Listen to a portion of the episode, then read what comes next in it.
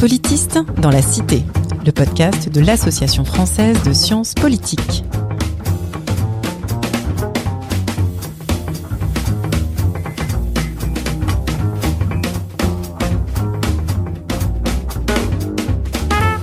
Bonjour et bienvenue dans Politiste dans la Cité, le podcast qui vous parle des sciences du politique et de leur contribution à la vie politique en France et à l'étranger.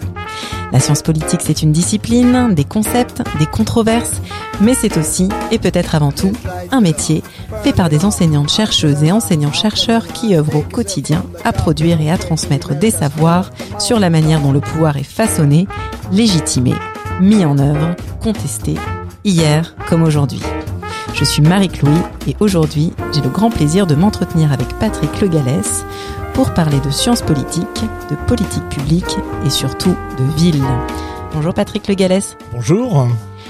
Patrick Le Gallès, vous êtes directeur de recherche au CNRS, membre du Centre d'études européennes et de politique comparée de Sciences Po Paris, où vous êtes également professeur.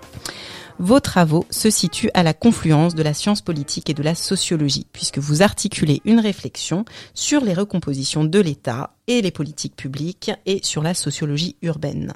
Grâce au merveilleux site thèse.fr, j'ai appris que vous aviez réalisé votre thèse à l'université Paris 10 Nanterre sur l'invention d'une politique de développement économique local en France et en Grande-Bretagne, thèse que vous aviez réalisée sous la direction d'Odile Benoît Guilbeault. Vous avez ensuite intégré le CNRS et publié de très nombreux, travaux en français comme en anglais. Alors parmi ceux-ci, je citerai notamment Le retour des villes européennes, point d'interrogation, en 2003, le fameux Gouverné par les instruments avec Pierre Lascoum euh, en 2004, avec Desmond King en 2017, un ouvrage au titre ambitieux, The Reconfiguration of the State in Europe, et on vous doit aussi récemment, en 2020, gouverner la métropole parisienne, des travaux qui euh, ont acquis une large reconnaissance puisque vous avez notamment reçu en 2018 la médaille d'argent du CNRS. En 2015, vous fondez l'école urbaine de Sciences Po, dont vous êtes le doyen, et vous fondé aussi un séminaire qui est même devenu un MOOC qui s'appelle Cities Are Back in Town et dont il va être notamment question dans notre conversation d'aujourd'hui. Et pour tout ce que vous faites d'autre, eh bien, je renverrai les auditrices et les auditeurs vers la page dédiée à l'épisode ainsi qu'à votre page sur le site de Sciences Po. On l'aura compris, Patrick Le Gallès, la ville et surtout la métropole vous obsèdent, mais pas que Paris, puisque vous avez aussi travaillé sur d'autres métropoles. Vous avez travaillé sur d'autres métropoles et dans d'autres métropoles, puisque vous avez enseigné à Londres, à Oxford, à Florence, à Sao Paulo, et j'espère que vous nous parlerez aussi un petit peu de cette expérience. Mais avant d'entrer dans tous ces détails, eh bien, la question rituelle, Patrick Le Gallès, qu'est-ce que cela signifie pour vous être un politiste dans la cité? Merci. Écoutez, déjà, euh, deux petites choses. Premièrement, on a cette question de politiste que vous évoquez. Les disciplines sont très importantes et on doit former intellectuellement avec ces disciplines. Mais en même temps, pour moi, c'est quand même surtout les sciences sociales et donc les, politiques, les sciences politiques et la sociologie, mais aussi la géographie critique, mais aussi beaucoup discuter avec les historiens, les planeurs, les urbanistes et les, économistes. Donc euh, déjà, c'est des conceptions un peu plus larges que, que les sciences politiques. Surtout que ce que m'a appris euh, mon expérience dans différents pays, c'est que les frontières des disciplines sont extrêmement mouvantes. Euh, moi, je passe de façon évidente pour un sociologue aux États-Unis parce que je ne ferai pas une science politique qui sera vraiment dans le département de sciences politiques. Et à l'inverse, je pourrais passer pour un politiste très largement en Angleterre où les frontières disciplines sont extrêmement différentes. C'est la première chose. La deuxième chose, c'est la cité. Alors, je m'interrogeais un peu sur la cité. Euh, il y a deux choses qui me qui me qui me frappent. La première, c'est que moi, ce qui m'a toujours intéressé dans mes travaux, c'est de réfléchir comment des bouts de société se recomposent et, et pas forcément l'échelle nationale. C'est pour moi tout ce qui nous frappe depuis les 70, c'est la décomposition d'une vision extrêmement intégrée de l'État, de la société, de l'économie.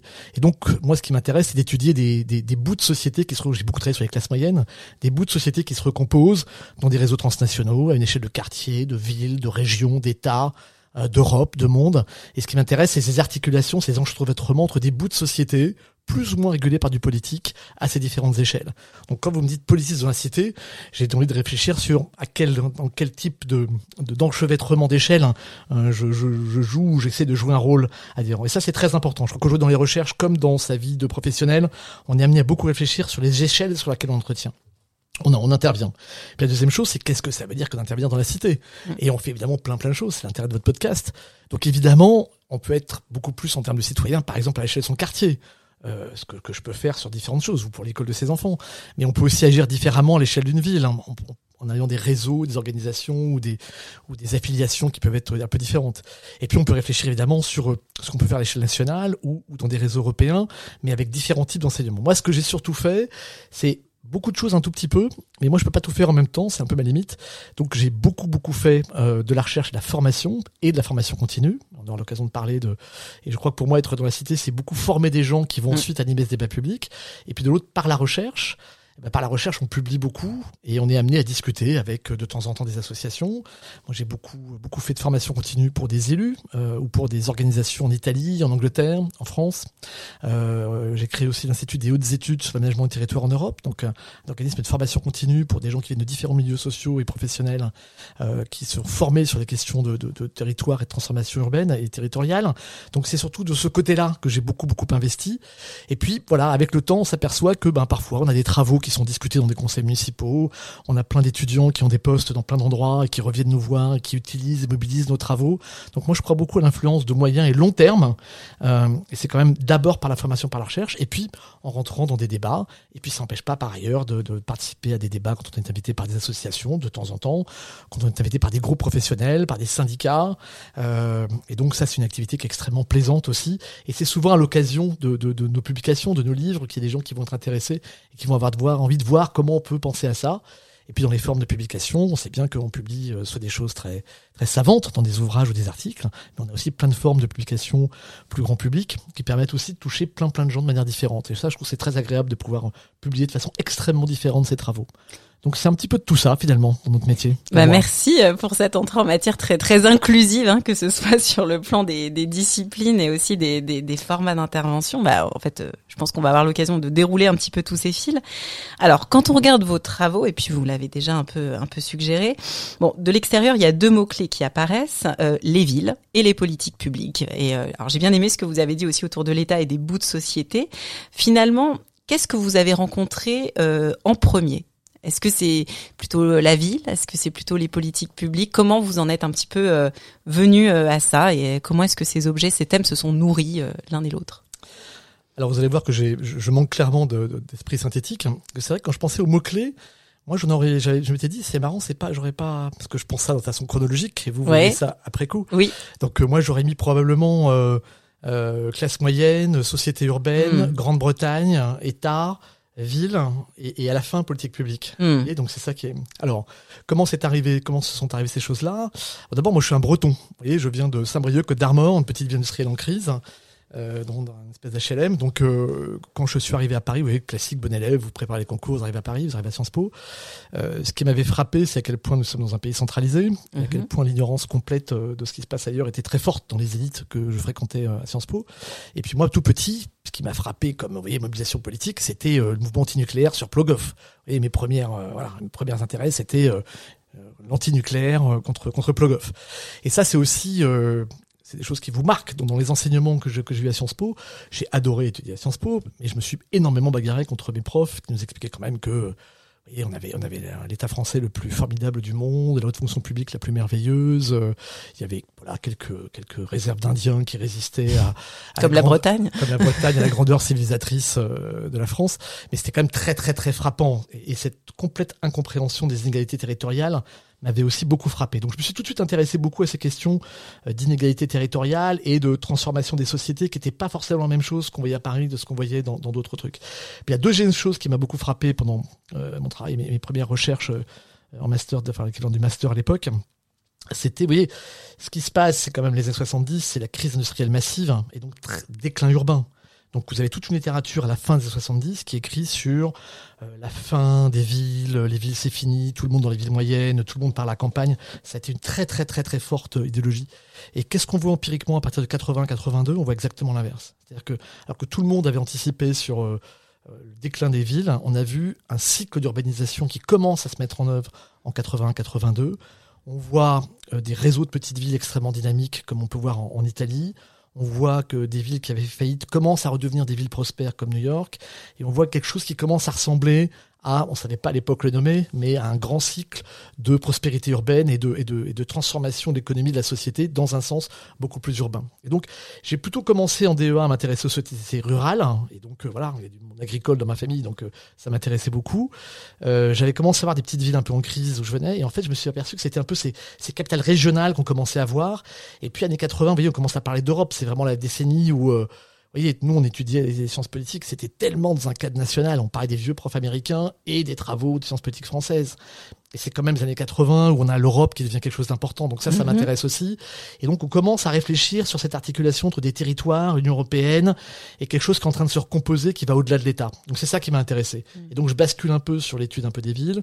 Et donc j'attaque ma thèse euh, où je donc euh, j'obtiens un peu voilà dans les circonstances. Je fais un DEA à Nanterre et euh, et, et j'obtiens par voilà pour différentes raisons, je réussis à rentrer à Nuffield College à Oxford où j'étais le premier Français jamais fait une, une thèse en Angleterre à Nuffield. C'est jamais arrivé, ils avaient jamais Et donc, euh, et donc, je décide de jouer sur cette comparaison. Et donc, il y a deux dimensions. Il y a une dimension institutionnelle, centralisation en Angleterre autour de Bam Thatcher, décentralisation en France. Donc, expliquer pourquoi, dans, après cette crise économique, on a deux logiques institutionnelles totalement opposées. Et la chose qui était intéressante, c'est que dans les deux cas, on voyait des capitales régionales hein, qui émergeaient comme des acteurs assez, assez puissants. Et donc, je démarre une thèse en travaillant sur Norwich, Rennes, Saint-Etienne et, et, et, et Coventry.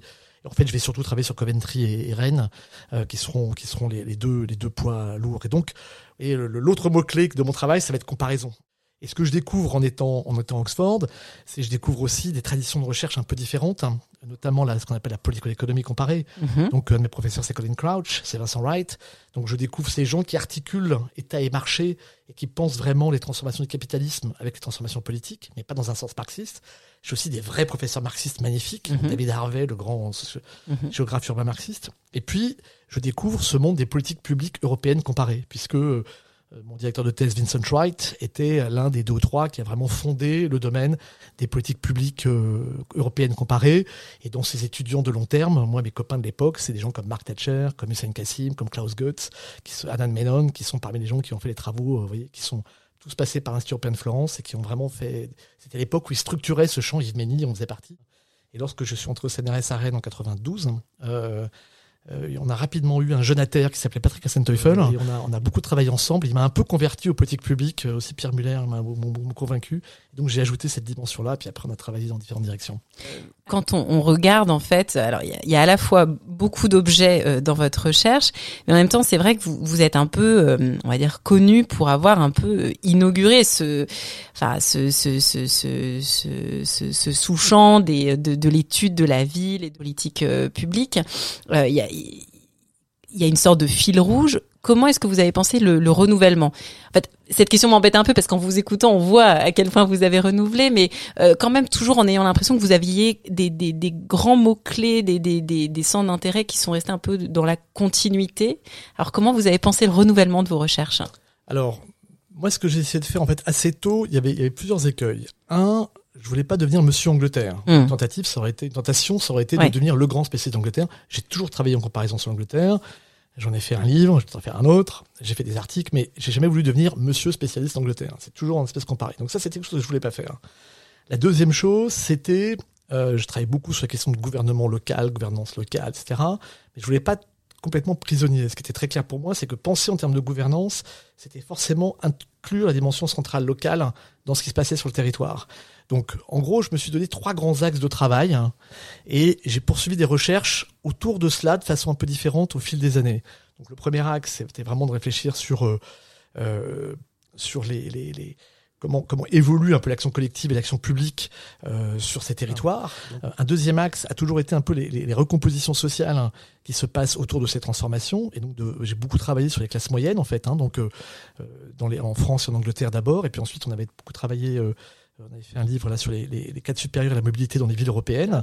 Et puis un troisième axe qui était un peu transformation du capitalisme, politico-économie, Mm. euh, qui va être un en socio-économique ou en politico-économie, avec le cas britannique, parce que c'est quand même le cas où on a expérimenté euh, une puissance du marché et de, et de l'État qui, qui contraint le marché, qui, qui organise le marché pour contraindre la société de manière plus forte. Donc je me suis donné un peu ces trois axes, et au fil des ans, j'ai articulé de façon un peu différente des recherches, combinant certains éléments de ces axes. Puis le deuxième renouvellement, ça a été en termes de en termes de, de terrain d'enquête. J'ai commencé par la comparaison franco-britannique. Mm. Ensuite, j'ai beaucoup travaillé sur l'Italie. J'ai fait pas mal de terrain euh, en, en Italie. Puis ensuite, et en Finlande. Donc, euh, ça m'a permis de, de- de penser un peu les sociétés européennes et les recompositions sur les villes européennes Mm. avec des enquêtes dans ces quatre pays-là. Et puis après, j'ai la littérature secondaire. Donc, j'ai toujours beaucoup travaillé sur cette idée européenne et un petit peu sur les, les politiques européennes. Donc, ça, c'était important.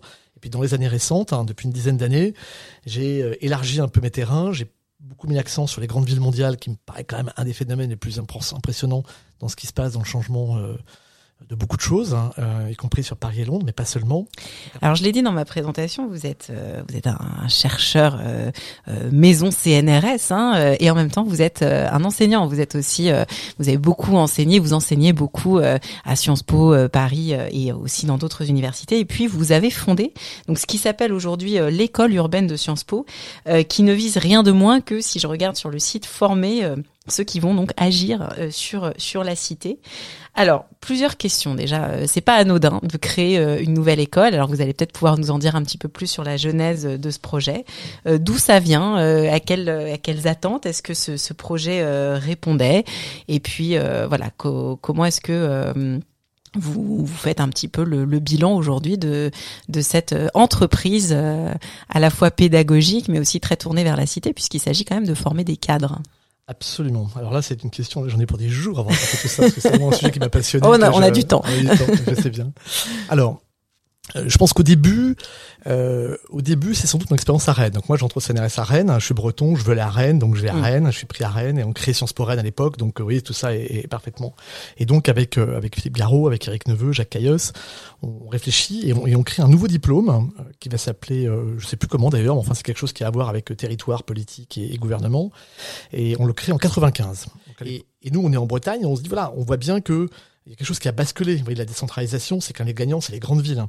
Et c'est elles qui sont un peu les moteurs, qui inventent, qui ont des ressources, qui sont capables de, de transformer certaines politiques et d'avoir un vrai effet de transformation sur les citoyens. Et donc, on est en 80, vous voyez, 95.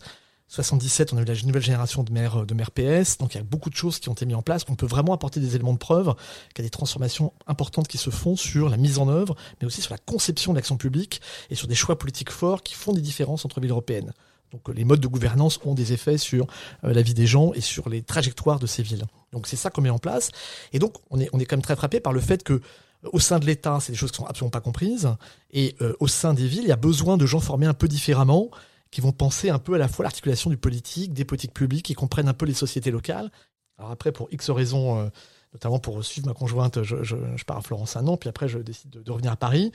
Voilà, je sais pas trop aller. Finalement, euh, Pierre Muller me convainc de venir avec lui et on va créer le groupe politique publique au sein du CEVIPOF. Puis la SCOOP nous rejoint. Et, et donc j'arrive à Sciences Po où ces questions territoriales sont inexistantes. Mmh. Et puis il y a Marc Auberti qui me rejoint comme prof de so- sociologie à, à Sciences Po. Puis il y a Olivier Boraz, hein, le CSO, arrive à Sciences Po. Il était associé, mais il arrive vraiment à, à Sciences Po. Le centre de sociologie, des, organisations. organisations.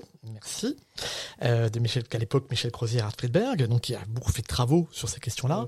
On a la loi Chevènement, vous vous rappelez, en 97. hein. Donc une loi qui va créer les intercommunalités de façon très très forte.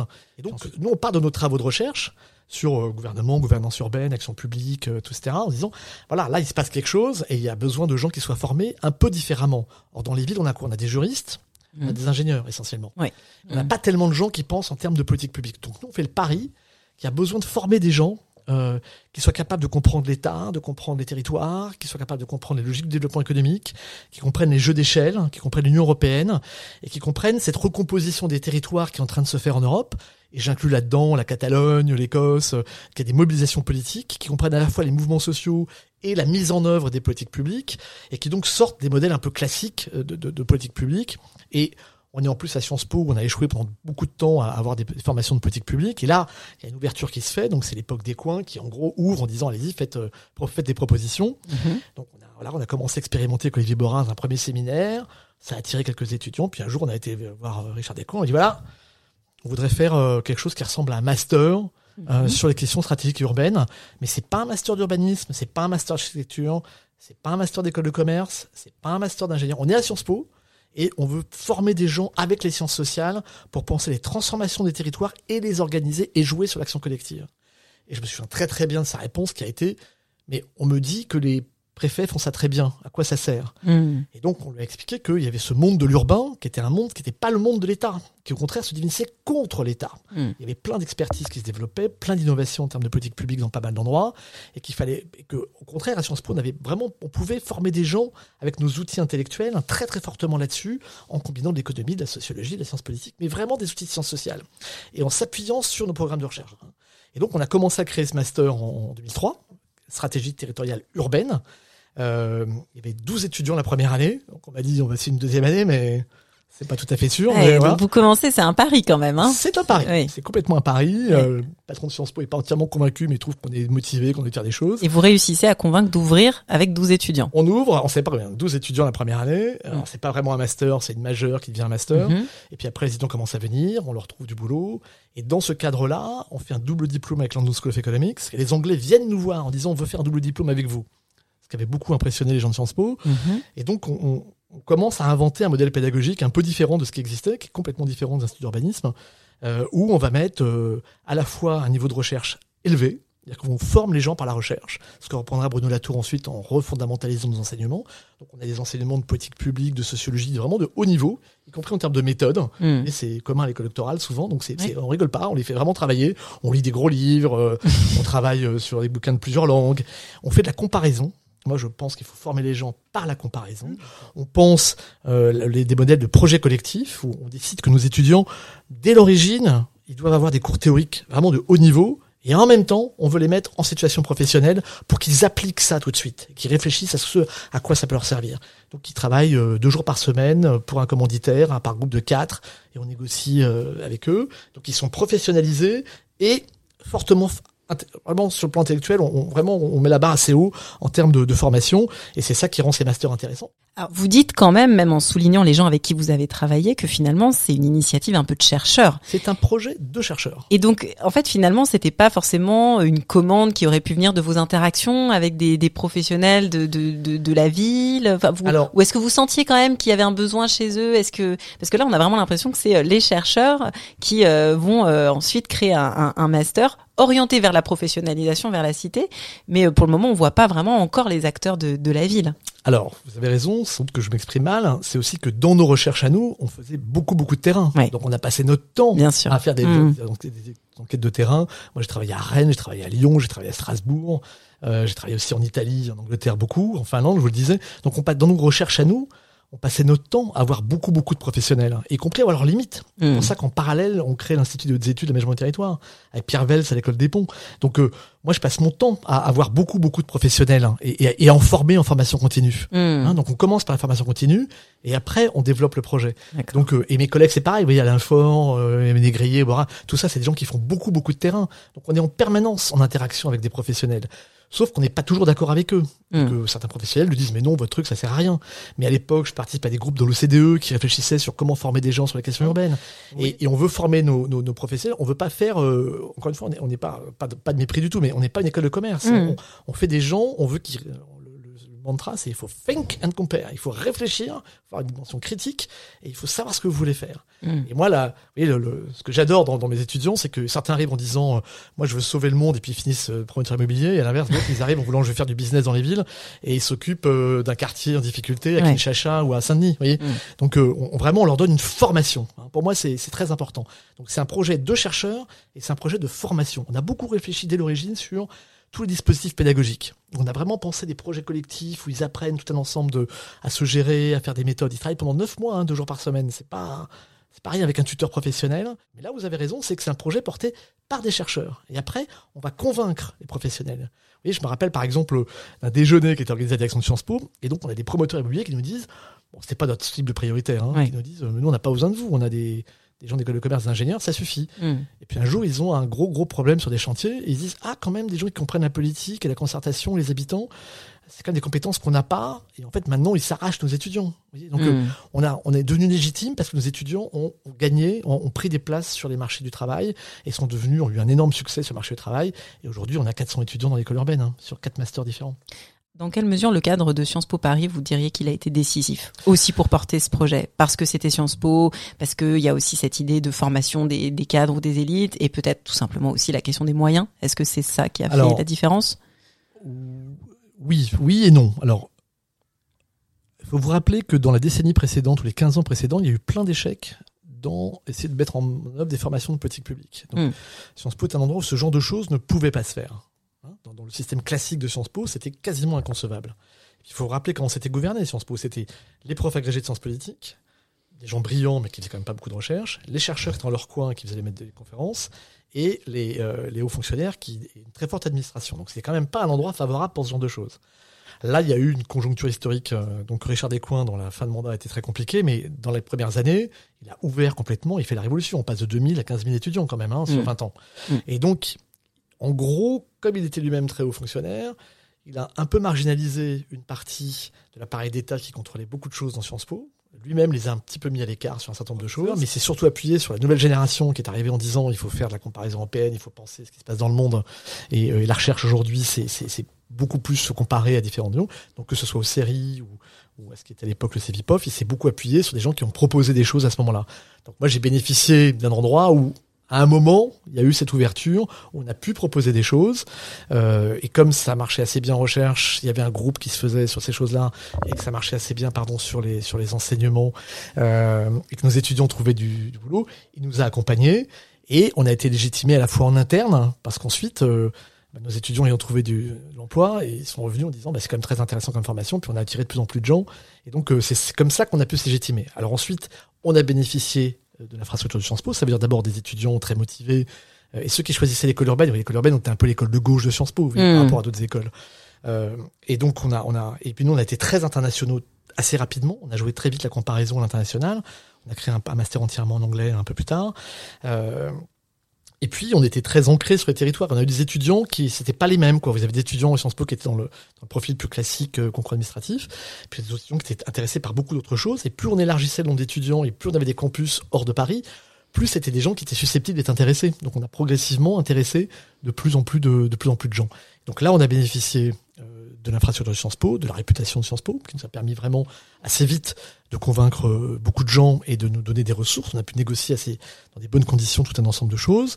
Euh, on a, c'est une période d'expansion de Sciences Po. C'est pas le cas aujourd'hui, mais on a eu Mm. une expansion. Donc, on a aussi recruté des nouvelles personnes. Alors, je vous raconterai pas les obstacles qu'on a eu et les conflits politiques très durs, parce que j'ai failli partir à un moment donné. Ça sera pour une autre fois. Mais ça, c'est, pas linéaire. Dommage. Tout ce que je peux vous dire, c'est que ça n'a pas été linéaire, et qu'il y a eu des, des conflits très très durs. Alors, sans, quand même forcément, sans rentrer dans des détails de, de, de, de conflits, si conflit il il y a eu, quels pouvaient être éventuellement, euh, sans rentrer dans les personnes ou les institutions, mais les, les modalités, vous diriez Qu'est-ce qui, qu'est-ce qui a pu être euh, difficile pour peut-être convaincre aussi de, de l'intérêt de ce, ce projet, de cette école? Bah, Sciences Po est quand même historiquement largement dominé par les élites de l'État. Mm. Hein, donc euh, il y, a- il y a quand même eu au sein de, de beaucoup de gens disaient mais pourquoi vous voulez faire des formations alors qu'il y a l'INET? En gros c'est l'ENA pour les Oui, collectivités pour les locales hein, pour, créer- territoriales. pour les, les directeurs généraux et pour les, les hauts fonctionnaires des, des collectivités territoriales. Euh, donc on nous disait pourquoi vous faites ça alors que oui donc là il y avait déjà eu des obstacles assez importants et on a d'ailleurs toujours eu des relations un peu compliquées avec l'INET euh, d'une part de l'autre euh, il y a des gens qui voyaient pas bien pourquoi. Vous voyez, il y a eu quand même une idée à un moment donné, mais il suffit de mettre ça dans l'école d'affaires publiques, ça fait une option, ou dans l'école d'affaires internationales, ça fait une option urbaine, ça suffit. Est-ce que ce monde de l'urbain Mérite une école. mérite une école, est suffisamment d'autonomie, est suffisamment intéressant pour les, les- pour nos étudiants et est suffisamment intéressant aussi pour porter la recherche. Donc c'était pas du tout, du tout évident. Et il a fallu quand même toujours convaincre euh, avec nos dispositifs un peu différents des autres, avec des, des cours un peu différents des autres. Euh, au début, j'avais des étudiants qui disaient mais pourquoi on lit des gros livres alors qu'on est en master professionnel Ouais. on, Mm. leur, on leur expliquait que non, ils n'étaient pas en master professionnel, ils étaient en master. Dans un master, il y a une dimension professionnelle très forte et une dimension de formation par licence sociale très forte. Donc c'est c'est cette combinaison-là qui a, qui a vraiment marché. Et ensuite, la puissance de Sciences Po dans son développement énorme des années 2000 a nous apporté, évidemment, on a, on a, on a, on a, on a surfé sur la vague, évidemment. Alors dans ces euh, autres euh, entreprises qui ont qui ont marché, j'aimerais qu'on parle d'un autre projet connexe qui s'appelle euh, Cities are back in town. Donc c'est un, si j'ai bien compris, hein, c'est un séminaire de recherche qui a ensuite s'est transformé même en un MOOC. Donc c'est cours en ligne qui font partie aussi un petit peu des, nouveaux formats. Alors est-ce que vous pourriez juste déjà nous rappeler un peu en quoi consiste ce, séminaire dont, le nom a, connu rien, pas que le nom d'ailleurs, mais l'esprit a connu un franc succès. Et puis aussi, ça, ça nous permettre d'aborder la manière dont on peut glisser d'un format à un autre, comment est-ce qu'on passe d'un séminaire à justement une entreprise là vraiment aussi qui investit les nouvelles technologies, le numérique et qui vise un, grand public. Alors là, on a un tout petit peu triché, sur le, sur le, sur le, sur le terme. Alors, en fait, dans ces années 2003-2004, il y a plein de recherches urbaines dans plein de domaines. On a des collègues aussi au Syrie qui font des choses, sur les vies au Pakistan, etc. Donc, euh, on décide de faire un séminaire de recherche qui soit, qui soit un groupe transversal à, à tous les labos de Sciences Po, Mm. qui soit pas lié à un laboratoire. Euh, et donc, on, on, on- on se dit, on va se faire un séminaire et, et qui nous donnera aussi une visibilité sur la recherche euh, en France et, et à l'international. C'est pas un séminaire classique de sociologie urbaine ou de politique urbaine. C'est pas sur le local en France. C'est vraiment les recherches urbaines intéressantes qu'on veut discuter dans différentes disciplines et dans différents pays. Hein, donc c'est ça le point de, le point de départ. Euh, et donc ça devient un séminaire euh, dans lequel tous nos doctorants de différentes disciplines vont suivre. On a toujours 20, 25, 30. Et c'est devenu un séminaire qui, qui existe toujours d'ailleurs.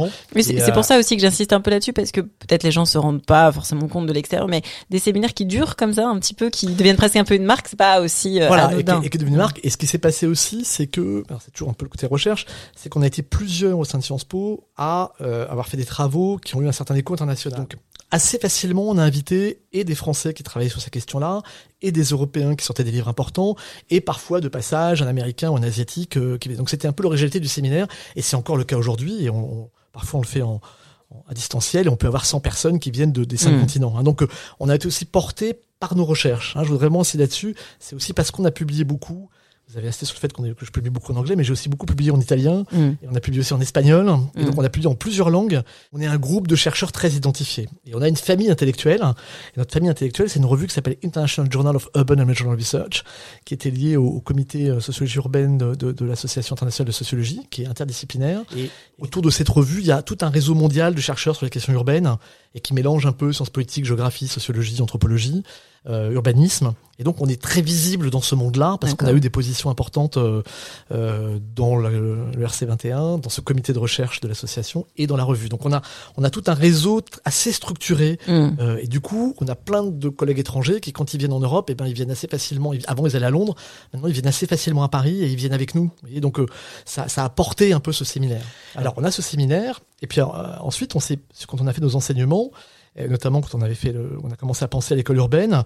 euh, moi, j'avais l'intention de faire un, un manuel de sociologie, mais de sociologie urbaine euh, pour un monde en voie de globalisation. Mm. L'idée, c'était de se dire comment on fait un manuel de sociologie urbaine qui soit qui soit sociologie sciences politiques, mais qui intègre aussi les travaux d'anthropologie, euh, les travaux des urbanistes et les travaux des géographes critiques, quand même une discipline qui a explosé, qui a produit énormément de choses extrêmement intéressantes pas toujours convaincante sur le plan empirique, mais, mais intellectuellement extrêmement intéressante. Et donc j'avais, je voulais écrire un manuel d'études urbaines, mais avec une ligne de, de sociologie et de sciences politiques. Vous voyez, c'était ça mon projet.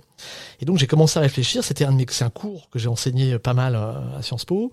Euh, et au moment où j'ai commencé à réfléchir à ce manuel, il y a eu l'opportunité de faire un peu des MOOC. Et donc Sciences Po a dit on va, on va expérimenter trois MOOC. Qui a envie de tenter leur expérimentation? Mm. Et donc je me suis dit bon, moi j'ai un cours qui est pas mal, un peu rodé. Ça vaudra peut-être la peine de, de, de tenter quelque chose, comme euh, on peut le faire en anglais. Euh, L'idée, c'était vraiment sociologie comparée. Vous voyez, ce qui est, dans, le monde des études urbaines, ce qui est en train de se constituer, c'est quelque chose qui ressemble à études urbaines de sciences Mm. sociales comparées à l'échelle mondiale. hein. Mm. C'est-à-dire que tout le monde prenne en compte un peu les traditions intellectuelles des différents continents et que ce soit pas un truc, euh, oui, il n'y a pas de mainstream anglo-saxon, on a de la chance, il n'y a pas de mainstream américain sur ces questions-là. Donc, euh, euh, les sociologues urbains, ils sont plutôt en Europe, beaucoup. Euh, la sociologie urbaine américaine est très différente. Donc, c'était d'articuler un peu un ensemble de travaux. Et voilà, je me suis dit, soit je fais un manuel, soit je fais un MOOC. Et je me suis dit que c'était marrant d'essayer de faire un MOOC, surtout pour une école urbaine qu'on crée en 2015. Mhm. Donc euh, l'idée c'est de faire connaître aussi ces travaux-là et ces manières de penser. Euh, alors donc on a travaillé de façon un peu expérimentale. Hein, c'était une, un premier un premier MOOC. C'était pas. En fait c'est un travail énorme. En fait ça n'a rien à voir avec un cours. Donc là j'ai Oui. fait une erreur majeure. C'est que je pensais que c'était un cours. Il a fallu que je réécrive tout, que je réinvente tous les. Il a fallu tout refaire.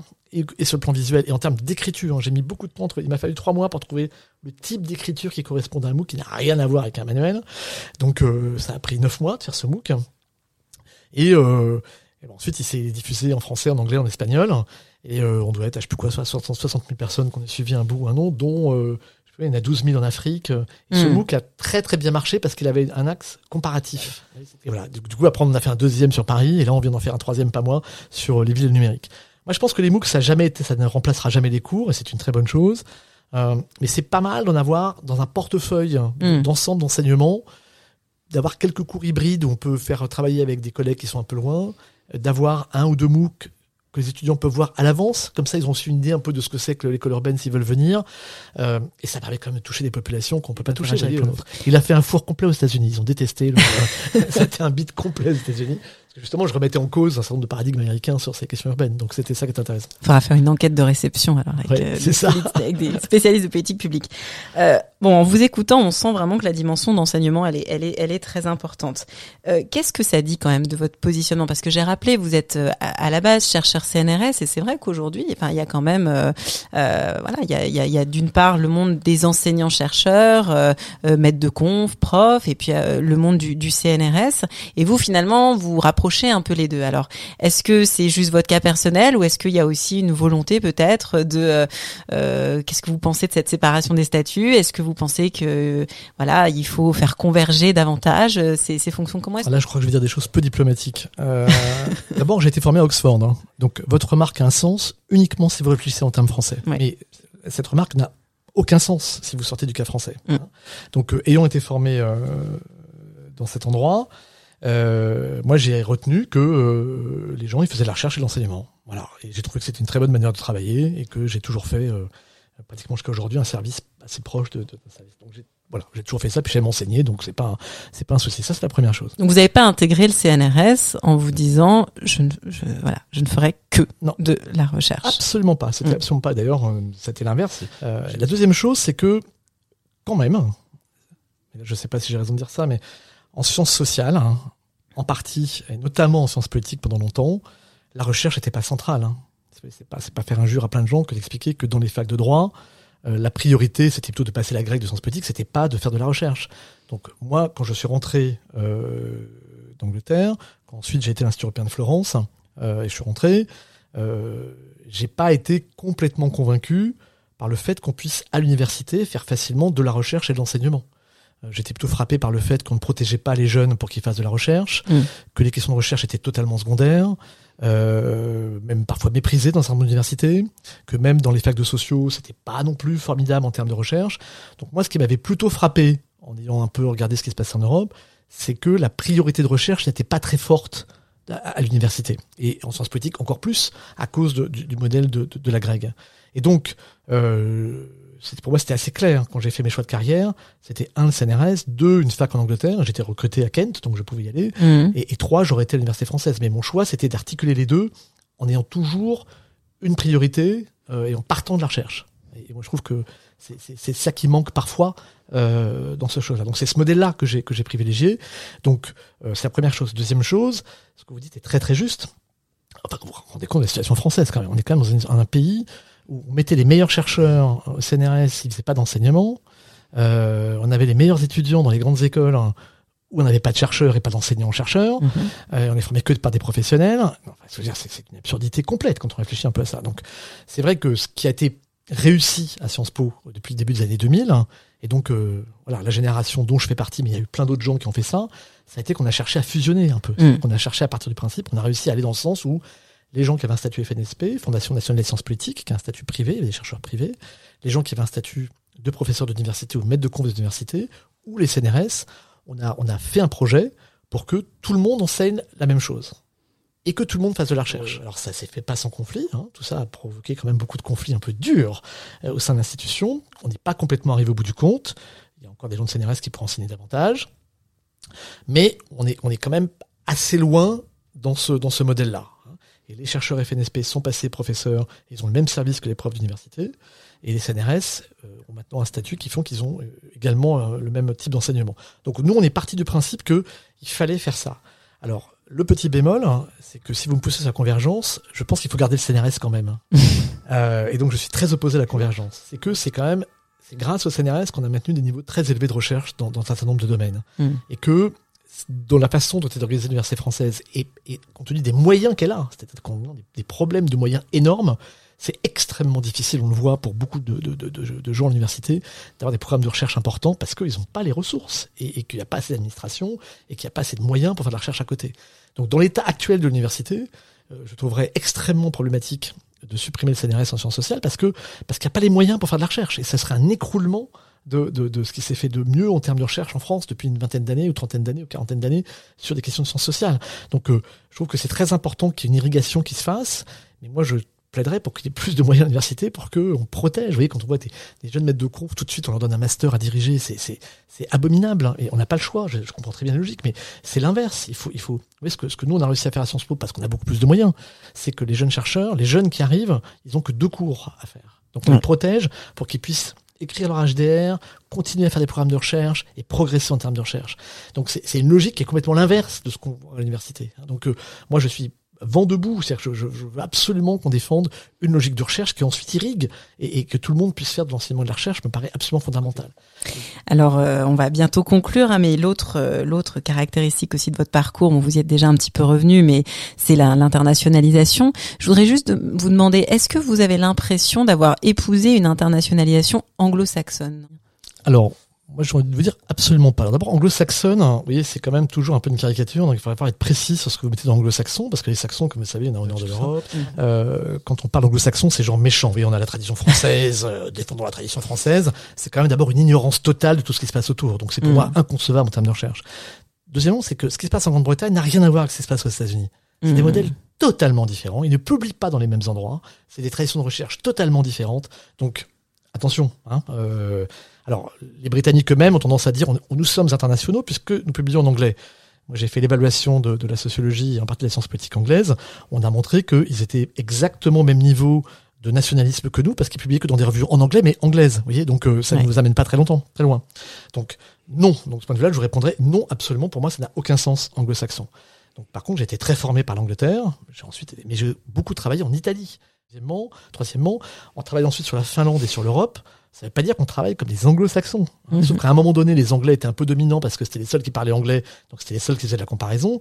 Quand on a commencé à vraiment faire des comparaisons un peu systématiques en Europe, les Anglais, c'est un parmi d'autres. Les Suisses font complètement autre chose, les Allemands font encore autre chose.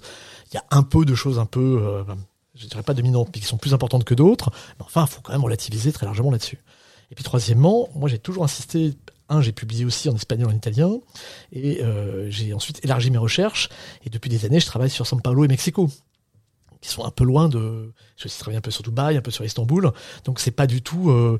Et, et oui, ce qui caractérise un peu le domaine des politiques publiques, comme le, domaine des politiques publiques était très marqué par les traditions américaines. En fait, mhm. depuis des années, une partie des travaux les plus intéressants se font en Europe. Mhm. Euh, sur les questions urbaines, les travaux américains, il y a plein de travaux américains intéressants, mais ils sont absolument pas dominants les travaux comparatifs urbains, il y en a très peu aux États-Unis. Les Américains sont extrêmement peu comparatifs sur les questions urbaines. Donc les travaux les plus intéressants, ils sont faits aujourd'hui sur des gens qui travaillent sur l'Afrique, ils travaillent sur l'Asie, ils travaillent sur l'Europe. voyez Donc euh, euh pour moi, ça n'a aucun sens euh, anglo-saxon. Vous voyez, quand je suis dans mes relations internationales. Mais par contre, je trouve absolument fondamental que nous publions une partie de nos travaux en anglais pas parce que c'est des anglo-saxons, c'est parce que l'ensemble du monde publie en anglais. C'est quand même extraordinaire d'avoir une lingua franca. Ça pose des problèmes. Il faut aussi publier dans sa propre langue, et je publie aussi beaucoup en français. Mais c'est quand même une chance extraordinaire. Or, aujourd'hui, les Brésiliens, ils publient en brésilien et en anglais. Les Chinois, ils publient en chinois et en anglais. Les Indiens, ils publient en anglais. Et ils font des travaux extraordinaires. Et les travaux en Afrique, ils sont essentiellement en anglais. Donc, se priver de l'internationalisation, c'est, c'est, oui, c'est 90% des, trucs qui se passent dans le monde. Et, et j'irai plus loin que ça. Je dirais que si on va dans ce sens-là, on peut participer de la formation de cette internationalisation. Vous voyez, nous, dans ce groupe urbain international dont je vous parlais, la revue de jour et puis euh, euh, le comité dont je vous ai parlé, depuis toujours, euh, les, les Sud-Américains sont très importants. Depuis toujours, on a porté des formes d'internationalisation en donnant une place très importante aux Africains, aux Indiens, aux Chinois. Et on a porté une forme d'internationalisation qui n'est pas du tout... D'ailleurs, on a assez peu d'Américains parce que, mmh. parce que justement, ils sont, pas, ils sont très minoritaires. Donc, je trouve qu'en jouant ce jeu de l'internationalisation, on peut, on peut contribuer à lui donner une forme. Mais se priver de ça, c'est dramatique. Merci euh, Patrick Le Gallès d'avoir rappelé donc que euh, l'internationalisation c'était euh, voilà en tout cas quelque chose qui est qui est mouvant et qui en tout cas on peut on peut pratiquer et écrire en anglais sans pour autant voilà adhérer juste à une manière de, de, faire les choses et j'aime bien cette idée aussi voilà de d'une langue qui est pas juste une langue de voilà de la domination mais aussi celle de l'accessibilité et, du partage si, je vous comprends bien. On va terminer par la question insolite alors je me suis dit que vous demander quelle était votre ville préférée, ça aurait été un petit peu trop cliché. Et donc, je me suis plutôt demandé si le passionné des villes que vous étiez aimait aussi la nature. On est obligé de d'aimer la nature. Moi, j'avais un grand-père qui était paysan, donc euh, vous voyez, c'est, c'est, ça fait partie de mon monde. Et plus que la nature, moi, c'est le bord de mer. Vous voyez, j'ai, besoin de respirer. Et euh, lorsque je vois les mouettes et que je sens, je sens la mer un peu vive, vous voyez, la Manche ou l'Atlantique, je revis. Donc c'est absolument fondamental. C'est mon drame, c'est que Paris n'est pas au bord de la mer. Eh bien, écoutez, merci beaucoup, Patrick Le Gallès, euh, d'avoir été euh, notre invité dans Politiste dans la Cité. Merci aux auditrices et aux auditeurs pour leur écoute. Merci à l'Association française de sciences politiques de produire ce podcast. On se retrouve dans un mois pour un nouvel épisode de Politiste dans la Cité.